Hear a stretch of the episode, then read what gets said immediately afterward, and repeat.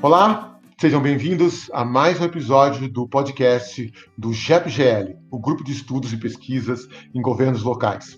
É, para essa edição, nós vamos discutir um tema que está meio que surgindo aí, sendo levantado pelos tribunais de contas, pelo governo. É, nós vamos discutir um pouquinho sobre o sistema previdenciário dos militares mas a gente também não sabe se é um sistema previdenciário ou se é um sistema de proteção social. E para discutir, entender um pouquinho esse tema que está crescente agora, a gente trouxe de novo dois pesquisadores do GFGL, o Otone, que já veio no nosso último episódio, que é ex-auditor da Receita Federal, e para essa edição nós trouxemos a Sabrina Rezende, que também é pesquisadora do GFGL, é, que é auditora do Tribunal de Contas do Rio de Janeiro, contadora e Tribunal de Contas do Tribunal de Contas do Rio de Janeiro. Então, vamos comandar outra vez, pedir para o Otônio panorama geral para a gente aqui dessa questão que eu levantei agora aqui para vocês já, né? É um regime de previdência ou é um sistema de proteção social dos militares? E aí, Otônio, como é que é isso? Bem, Cláudio, Sabrina, então vamos lá, né? É, Cláudio, é, é uma questão do ponto de vista, vamos dizer assim, é, conceitual, é, um tanto quanto discutível, né? Podemos dizer se é um sistema realmente previdenciário ou se é um, meramente um sistema de proteção social. Mas poderíamos dizer, por algum lado, que mantém algumas características de um sistema previdenciário, visto que ele, né, como nós vamos ver no, no decorrer da discussão, ele há, há a obrigatoriedade agora da, da contribuição do, do, caso dos militares, né? E, mas, por outro lado, é, ele não busca, não, não se exige uma série de outros requisitos que pudéssemos classificar categoricamente como um sistema de previdência social. Mas, de qualquer forma, ele está dentro de um, de um contexto de, de um de uma situação em que busca dar uma, a, a, a proteção dos militares, dos, das Forças Armadas, dos estados e, e, do Distrito Federal, no que, que poderíamos chamar de, é, assim, de, um, de, um, de um conceito amplo no pós-emprego, né? ou seja, a partir do momento que esses trabalhadores cumprem os seus, alguns requisitos, eles vão para a inatividade. Daí que veio, então, a Lei 13954, agora de 12 de dezembro de 2019, e trouxe essa nova característica para a inatividade dos militares, que até então a, a, a, a forma que eles, que esses militares, que esses profissionais vinham sendo protegidos na, na após as suas atividades, é, no caso da União, as Forças Armadas, elas sempre foram tratadas como um regime, um sistema totalmente especial. Ou seja, eles nunca estiveram integrados ao sistema de, de, de, previdência do servidor público, do servidor civil. Nos estados e no Distrito Federal, a, especialmente até pela Lei 9.717, eles vinham mantendo ou vinham buscando trazer um mesmo tratamento dado aos servidores civis. Até nós temos exemplo de vários estados que, inclusive, até falar aqui estado de Goiás, é, é, Paraná, Minas Gerais, enfim, que eles estão integrados no regime próprio dos servidores civis. Inclusive, em algumas situações, com, é, é, é, é dentro do próprio fundo do, dos servidores civis. Agora, com essa nova visão que se trouxe pela Lei 13954, que, na verdade, ela vinculou os, militares, a Polícia Militar e os Corpos de Bombeiro Militar dos estados e do Distrito Federal, as mesmas regras dos militares das Forças Armadas. Então, ele e, e, e trouxe essa nomenclatura no sistema de previdência social dos militares. E então, em razão dessa, vamos dizer assim, excepcionalidade ou dessa particularidade, esse sistema ele não está é, submetido aos conceitos e aos princípios do artigo 40 da Constituição Federal, que é a obrigatoriedade da busca do equilíbrio financeiro e atuarial do sistema. É, no caso, os militares, eles têm aquelas duas fases, né, para inatividade, que é, ele mantém aquele regramento, que é uma primeira fase da reserva, que em tese ele ainda é um, um militar ativo, porque ele poderia ser convocado para o trabalho em situações de excepcionalidade, e depois ele vai para a inatividade definitiva, que seria é o chamado reforma, né? ou seja, a aposentadoria do militar recebe essa nomenclatura de reforma. Então, nesse, nesse aspecto todo, é, eles hoje, pela lei 13954, então, é, no exercício de 2020, eles contribuem para o sistema com uma alíquota de 9,5%, e a partir do ano que vem, 2021, essa alíquota de contribuição passa para 10,5%. É, e é a única contribuição obrigatória que tem, ou seja, é do, do, do dos militares. E, logicamente, para manter o, o, o, benefício, os proventos, vamos chamar assim, né, desses, aí já numa fase é, de inatividade, o Estado, então, vem e faz a complementação desses valores. E é essa que é a grande questão que, que, se, que se tem, que às vezes tem gerado uma série de dúvidas para os gestores em geral, é como que vai organizar isso em termos da, das, da legislação, né, da lei de diretrizes orçamentárias e da lei orçamentária. E isso está muito adstrito à forma de gestão que esse sistema pode ter. Tem uma nesse sistema de proteção, ele deve ser regulado, no caso dos estados e do Distrito Federal, por lei própria, o modelo de gestão.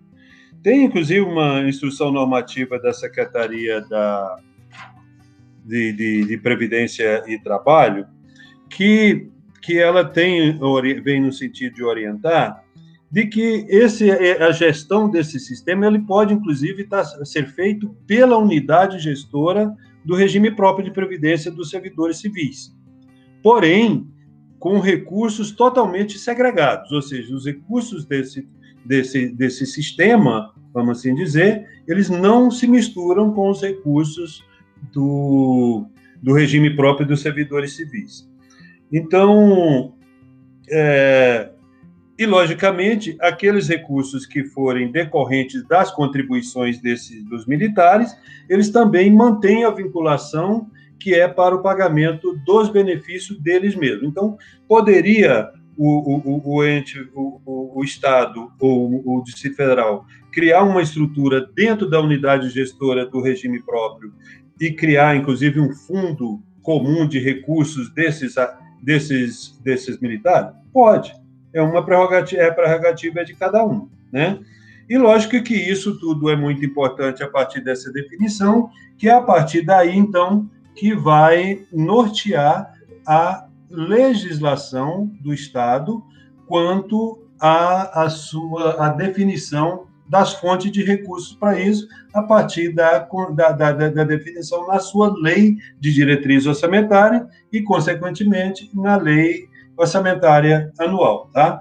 Então, é, é então, é muito importante para que todos tenham uma visão assim mais profunda de como pode organizar, inclusive a, os regramentos da, dos benefícios, enfim, e essa, especialmente essa forma de gestão, é ver a instrução normativa número 5 de, de, de janeiro de 2020 da Secretaria Especial de Previdência, Trabalho e Trabalho do Ministério da Economia, que ela traz uma série de orientações a respeito disso. Inclusive, essa, essa instrução normativa diz que é, o governo central, por meio da Secretaria então de Especial de Previdência e Trabalho, é um órgão que é, tem a competência para acompanhar do ponto de vista da, da, da, do cumprimento dos preceitos né, constitucionais dessa, desse sistema, é, ela tem essa competência. E, claro, sem qualquer prejuízo daquilo que diz respeito à competência dos tribunais de contas quanto à execução da, das despesas, a fixação das receitas e a execução das despesas.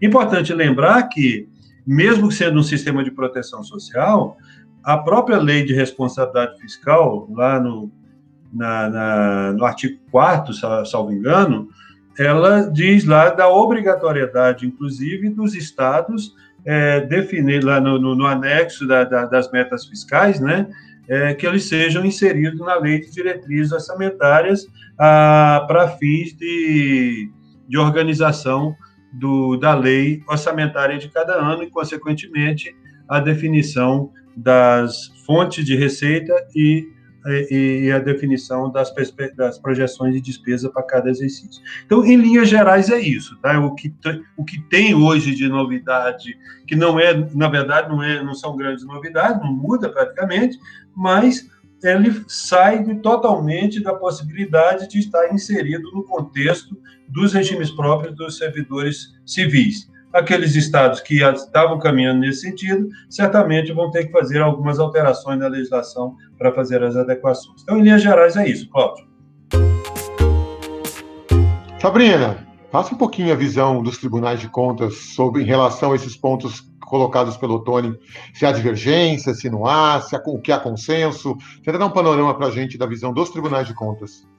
Bom, diante dessa conformação legislativa que o Otoni muito bem explicou para a gente, é, é, é, fica claro que as normas gerais que foram editadas pra, pela União, né, em especial a Lei 13954 de dezembro de 2019, é, em relação à inatividade e às pensões dos militares, elas acarretam a imediata suspensão da eficácia das normas estaduais naquilo que elas são conflitantes hoje né, que eram conflitantes. Então, dentre elas, as que estabeleciam aos militares estaduais alíquotas em desconformidade com o sistema de proteção social dos militares trazidos agora em dezembro, como o Otônio já é, mencionou.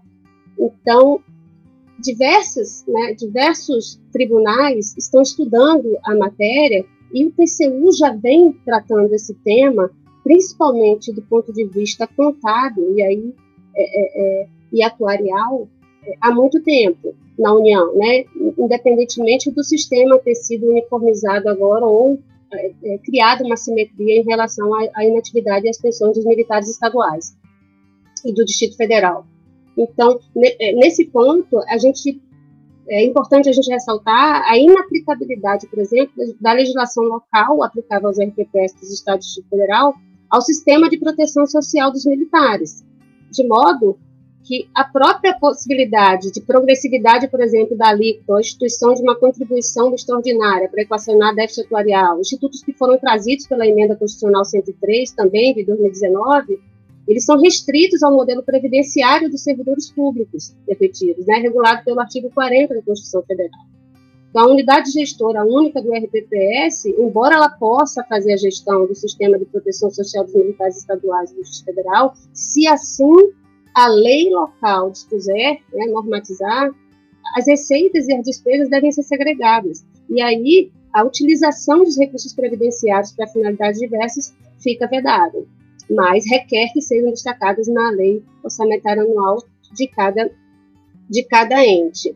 O TCU, é, embora né, agora havendo a previsão de contribuição dos militares, embora haja né, previsão de contribuição dos militares e pensionistas ao regime constitucional de natividade de suas pensões, fica claro né, no arcabouço atual da Constituição que não se aplica o princípio do equilíbrio financeiro atuarial que é exigido ao RPPS. Né? Para o Tribunal de Contas da União, por exemplo, no entanto, é incontestável a natureza atuarial do sistema de proteção social dos militares. O TCU entende que o sistema dos militares garante os benefícios pós-empregos aos militares, e para os quais a mensuração do valor presente da obrigação para fim de contabilização né, e reconhecimento dessa obrigação no balanço deve-se utilizar uma técnica atuarial. Né? Então, o Ministério da Defesa, por exemplo, ele alegou nos autos do, de um processo do, do TCU, se não me engano foi o 34660, ele é de 2014 esse processo, é, é, o Ministério da Defesa alegou que os militares das Forças Armadas não têm previdência e, portanto, não se pode aplicar a eles o conceito de aposentadoria como as demais profissões. Mas, para o TCU, essa discussão sobre a natureza dos benefícios militares, se é ou não previdenciária, acaba sendo usada como escudo contra o verdadeiro problema, que é a necessidade de se dimensionar o rombo, o déficit. Na verdade, se dimensionar é, é, é quanto custa o, o, sistema, quanto, quanto, quanto que se custa Por quê? Porque o, o recurso do orçamento, ele não brota, né? O recurso é, é, sempre a demanda é exagerada e os recursos são escassos, mas isso precisa estar é, transparente para a sociedade. A sociedade precisa saber quanto custa o sistema, seja de proteção, seja de previdência, ou qual o nome a natureza que se dê.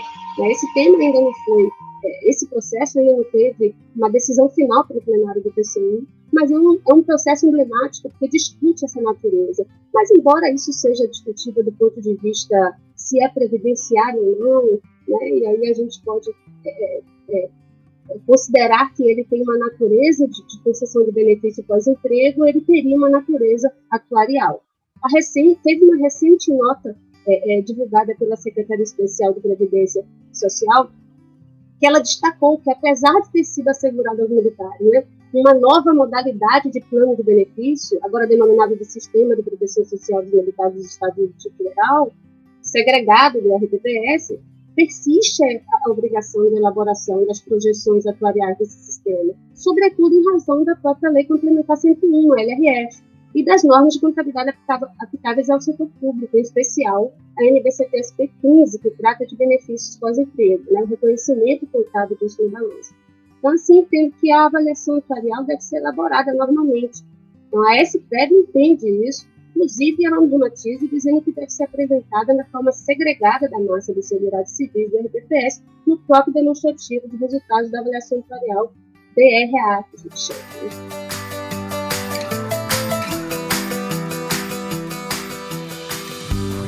Sabrina, aproveitando que você está já falando um pouco dos estados, eles já estão se organizando? Como é os estados estão se organizando para a mudança de sua legislação? É, é, um processo, você sente pelo contato com outros tribunais? Como é que está esse processo nos estados? Sim, o, o, estado do Rio de Janeiro, eu tenho conhecimento que ainda não foi editada nenhuma legislação, mas eles já estão aplicando as novas alíquotas, porque elas são auto-aplicáveis né, em relação à Lei 13.954 de 2019, mas ainda não tem uma legislação específica porque o que, que diz a, 13, a, Lei 13954? Ela é a, ela que ditou as normas gerais né, de, de inatividade e pensão dos militares, e que não pode haver conflito em relação às normas da União. Mas as normas específicas, ou seja, inclusive um artigo fala é, dessa, dessa lei, que a forma de custeio desse regime, desse sistema de proteção militar nos estados, pode ser normatizado nessa lei específica. Por exemplo, não existe a previsão é, é, ordinária de contribuição patronal no sistema de proteção dos militares na União, mas nos estados já existia, porque os militares estavam vinculados ao RPPS. E assim, muitos estados, a exemplo do estado do Espírito Santo, já editou uma lei complementar, criando um fundo de proteção, um fundo de, prote de serviço de proteção social dos militares lá do estado do, do Espírito Santo. Então, alguns estados estão se organizando no sentido de editar normas específicas, e aí vem aquela ressalva de que essas normas específicas não podem inovar, ou seja, elas não podem é, contrariar o que diz as normas gerais que são editadas pela União, mas eles já estão se organizando e algumas normas são auto-aplicáveis. E aí teve um decreto recente, é, é, Cláudio, em relação, é, eu vou só falar em relação à competência de fiscalização porque a edição da Instituição Normativa 5, que foi em janeiro de 2020 pela Secretaria Especial da Previdência, né, do Ministério da Economia, ela já trouxe é, a, a, premissa de que ela seria a competente, né, o órgão competente para fiscalizar a, a, adoção dessas normas gerais previdenciárias em relação ao sistema de proteção dos militares estaduais. E mais recentemente foi, foi editado um decreto federal, que é o 10.418, de 7 de julho de 2020, que regulamenta justamente a verificação do cumprimento dessas normas gerais de natividade e pensões dos estados. E aí compete, de fato, lá está dizendo que compete à União e por meio da Secretaria Especial de Previdência e do Trabalho, verificar sem prejuízo das atribuições dos órgãos de controle interno e externo. Otônio, é, eu sei, você que é um especialista, consultor do, de muitos regimes próprios de previdência, do, principalmente de municípios, né? É, a, a, norma, a lei diz que é, os regimes dos militares estaduais podem ser, é, regi, pode ser é, organizadas pelos regimes próprios dos servidores estaduais, provavelmente, né? É, você acha que isso vai ser vai ser uma tendência de ser um regime separado ou vai os próprios regimes próprios dos estados é que vão gerir esses recursos? Isso é, isso é favorável a eles ou não? Como é que você vê, entende isso aos, aos, aos regimes de previdência estaduais? Cláudio, é, é, é, são situações assim, digamos, a, a, de certo ponto até bem particularizadas. Eu te falo um, um caso concreto que eu estava vinha vem acompanhando já há algum tempo, caso de Santa Catarina, tá?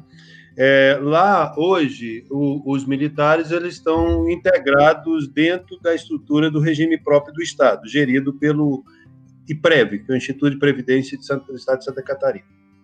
E a discussão toda que se está travando lá hoje é exatamente isso. Uma vez que o custeio disso, ou seja, a gestão mesmo que seja feito por uma, essa entidade, elas é, são como se fossem fundos separados, né? Ou seja, o, o, a unidade gestora, ela é como se ela estivesse fazendo é, um, um, pegando um paralelo aqui que chama na previdência complementar, como se fosse um fundo multipatrocinado, quer dizer, são fundos contabilidade, enfim, tudo segregado.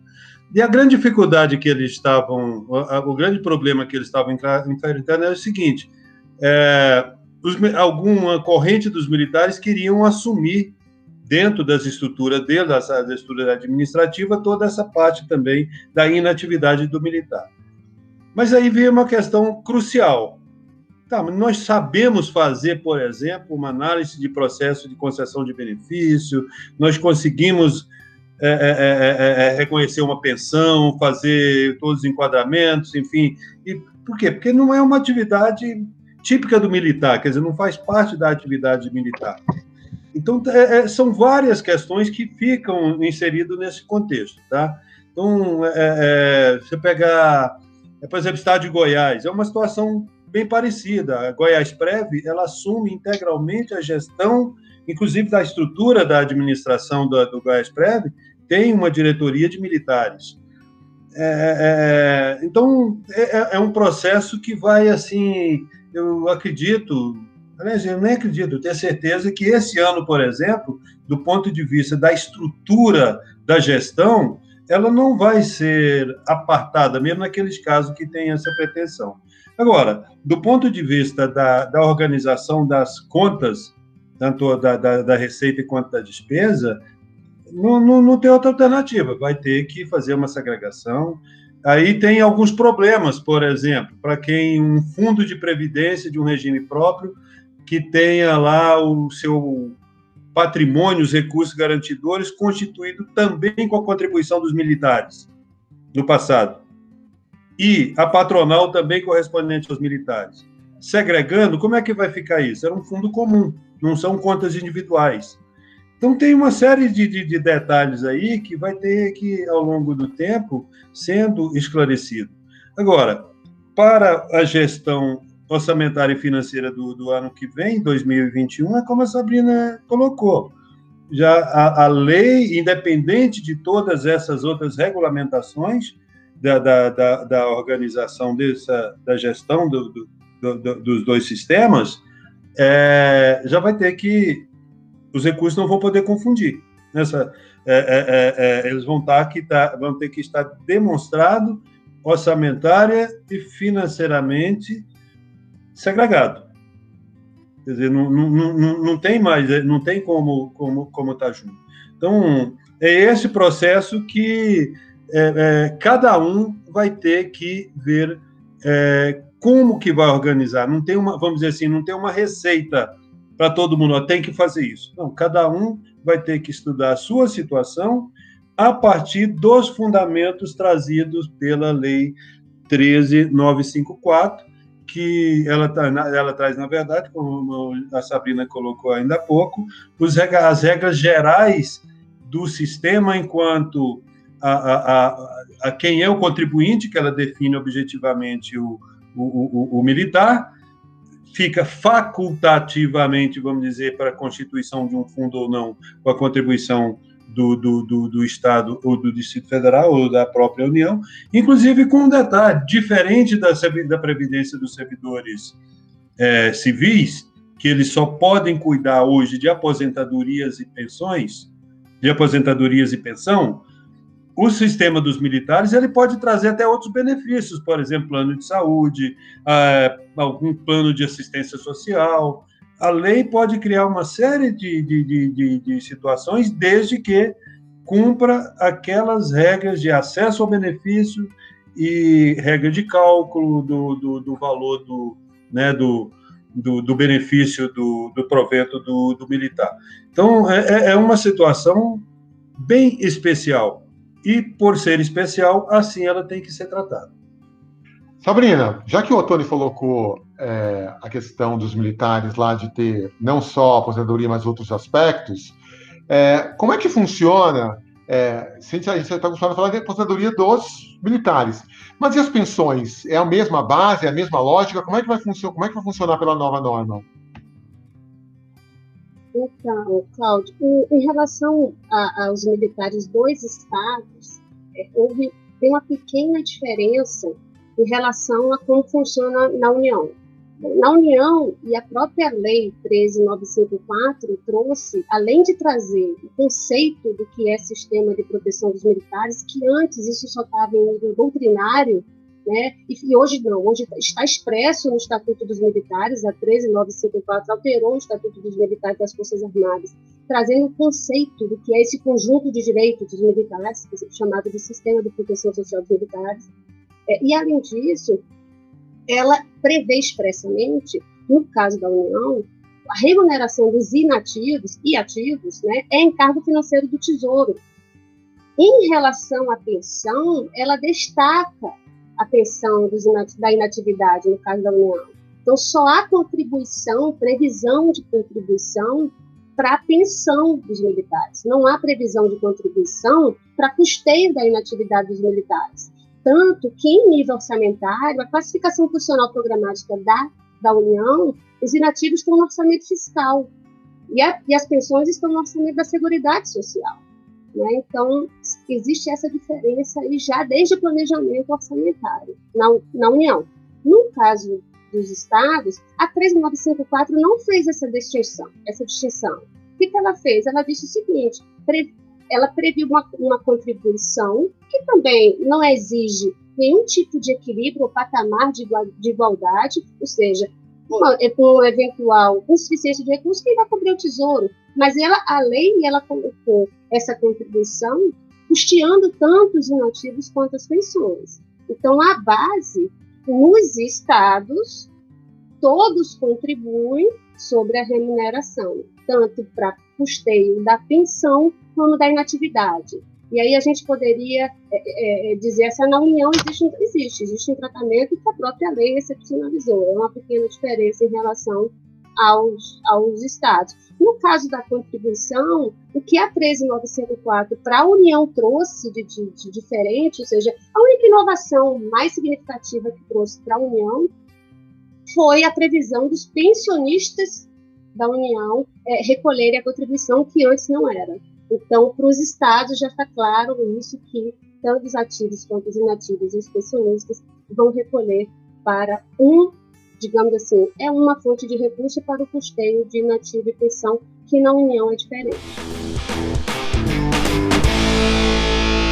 É, nós estamos caminhando agora para o nosso final do nosso podcast. Né?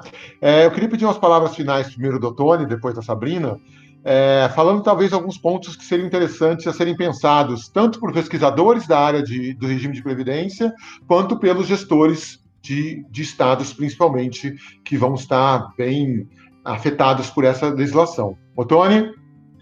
Bem, do, do ponto de vista assim da, da, dos pesquisadores para dos pesquisadores acadêmicos, digamos assim, eu acho que uma questão bastante interessante e desafiadora é, é se buscar até é, é, é esse conceito, exatamente o que, o que significa esse sistema de, de proteção social dos militares.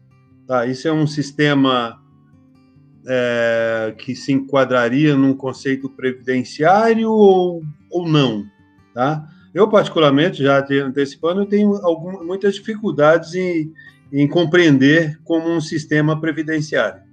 Até porque, como a Sabrina coloca agora, de, de, detalhando, é, não há sequer a obrigatoriedade do, da contribuição do, do, do, do, para o sistema de proteção em si. Né? Há uma obrigatoriedade de contribuição dos, dos militares para a pensão. Mas nem, não por isso priva de que, que se que cria mecanismo de sustentabilidade ou até de formação de poupança, enfim, para viabilizar o sistema. E, logicamente, é, é, todo esse sistema de proteção social ele tende a ter um, um, um custo muito alto para a sociedade, visto que ele vai onerar diretamente o tesouro de cada estado. E tem outras consequências disso aí que nós não, não aprofundamos aqui, mas também é, é, é, fato relevante, que são as implicações fiscais. Isso é despesa pessoal. Então, é, é, é na medida em que é, assume também o compromisso previdenciário, o compromisso do pós-emprego dos militares, e há necessidade de manter, especialmente né, polícia militar, por exemplo, que é um que está intimamente ligado ao sistema de segurança de cada estado e que cada vez é mais demandante, há uma grande demanda por aumento de quadros e, e, e os militares também eles vão para inatividade com um período relativamente é, é, é, não tão longo, então isso começa a ter uma, começa não, quer dizer, agrava-se mais ainda a implicação fiscal é, de, desse sistema. Então, são vários temas aí que, que têm repercussão é, dessa modalidade que foi, então, preconizada pela. O que veio, o, o, não, ela não traz tanta novidade, mas que agora está cristalizada, está assim, sedimentada na Lei 13954. Então, acho que são vários fatores aí que, pode, que podem e devem ser motivo de de estudos e reflexões, tanto das academias quanto dos gestores públicos em geral. Obrigado, Tony. Sabrina, suas considerações finais nas mesmas linhas do que eu perguntei ao Tony. Bom, em relação a essa natureza jurídica né, das despesas que envolve o sistema de proteção social dos militares, envolve uma, uma polêmica. É, isso isso já, já, já vem de muito tempo, mas há quem afirme que o sistema de proteção social dos militares ele é do gênero seguridade social aplicável aos, aos servidores civis. Então, na Constituição você tem a Seguridade Social, que é aplicada aos servidores civis, que aí se desenvolve de saúde, previdência e assistência, e que o Fundo de Proteção Social dos Militares também teria a mesma equivalência de gênero, e aí teria as suas também espécies, que seria a, a, a inatividade pensão e, e, e, a saúde e assistência, até porque a própria legislação permite que a lei específica local do ente federado, estadual ou do Distrito Federal crie, como o Antônio falou, esses, esses outros benefícios também expressivos aos militares estaduais. Né? Uma coisa que a gente tem que estar, independentemente da natureza jurídica, é, que a gente tem que estar preocupado é com relação à transparência né, e a integralidade dessas receitas e despesas que são associadas à inatividade e às pensões dos militares dos entes federais. Né, em vista dessas é, recentes alterações, e a STN, a Secretaria do Tesouro Nacional, ela, mês que vem, ela vai fazer uma reunião da Câmara Técnica né, de Normas Contábeis e Demonstrativos Fiscais da Federação, que é chamada CPCONF, e esse assunto vai estar pautado nessa reunião.